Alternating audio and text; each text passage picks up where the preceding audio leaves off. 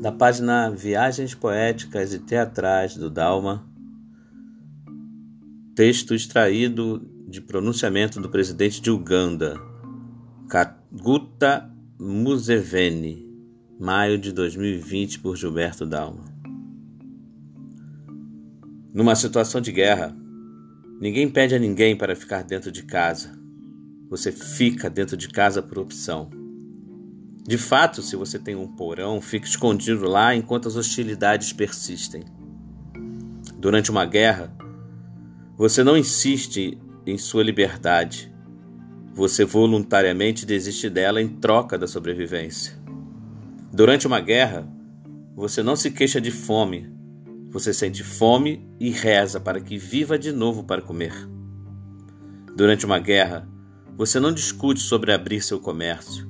Você fecha sua loja se tiver tempo e corre pela sua vida. Você reza para sobreviver à guerra, para poder voltar ao seu negócio, isto é, se não tiver sido saqueado ou destruído por um morteiro.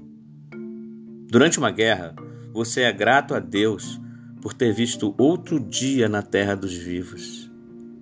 Durante uma guerra, você não se preocupa com seus filhos que não vão à escola. Você reza para que o governo não os aliste na força como soldados, para serem treinados nas dependências da escola, agora transformados em depósitos militar. O mundo está atualmente em estado de guerra, em uma guerra sem balas e sem armas, uma guerra sem soldados humanos, uma guerra sem fronteiras, uma guerra sem acordos de cessar fogo. O exército nesta guerra não tem piedade, é indiscriminado, não respeita crianças, mulheres ou locais especiais.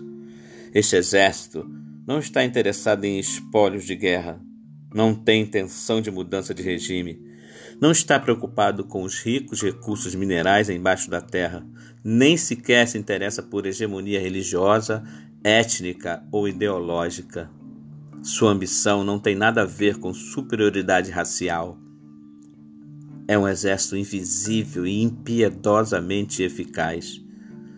Sua única agenda é a colheita da morte. Felizmente, este exército tem uma fraqueza e pode ser derrotado. Ele só prospera quando você o confronta. Ele adora ser confrontado mas capitula diante do distanciamento social e físico coletivo.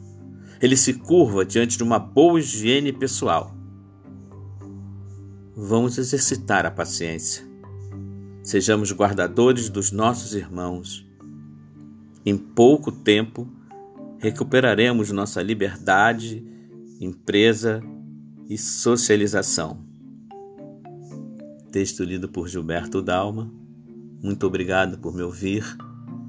Espero que possa também ouvir os outros podcasts lá na plataforma Anchor e divulgá-los. Mais uma vez, muito obrigado por me ouvir. Fique com Deus e força, muita força. Tudo passa.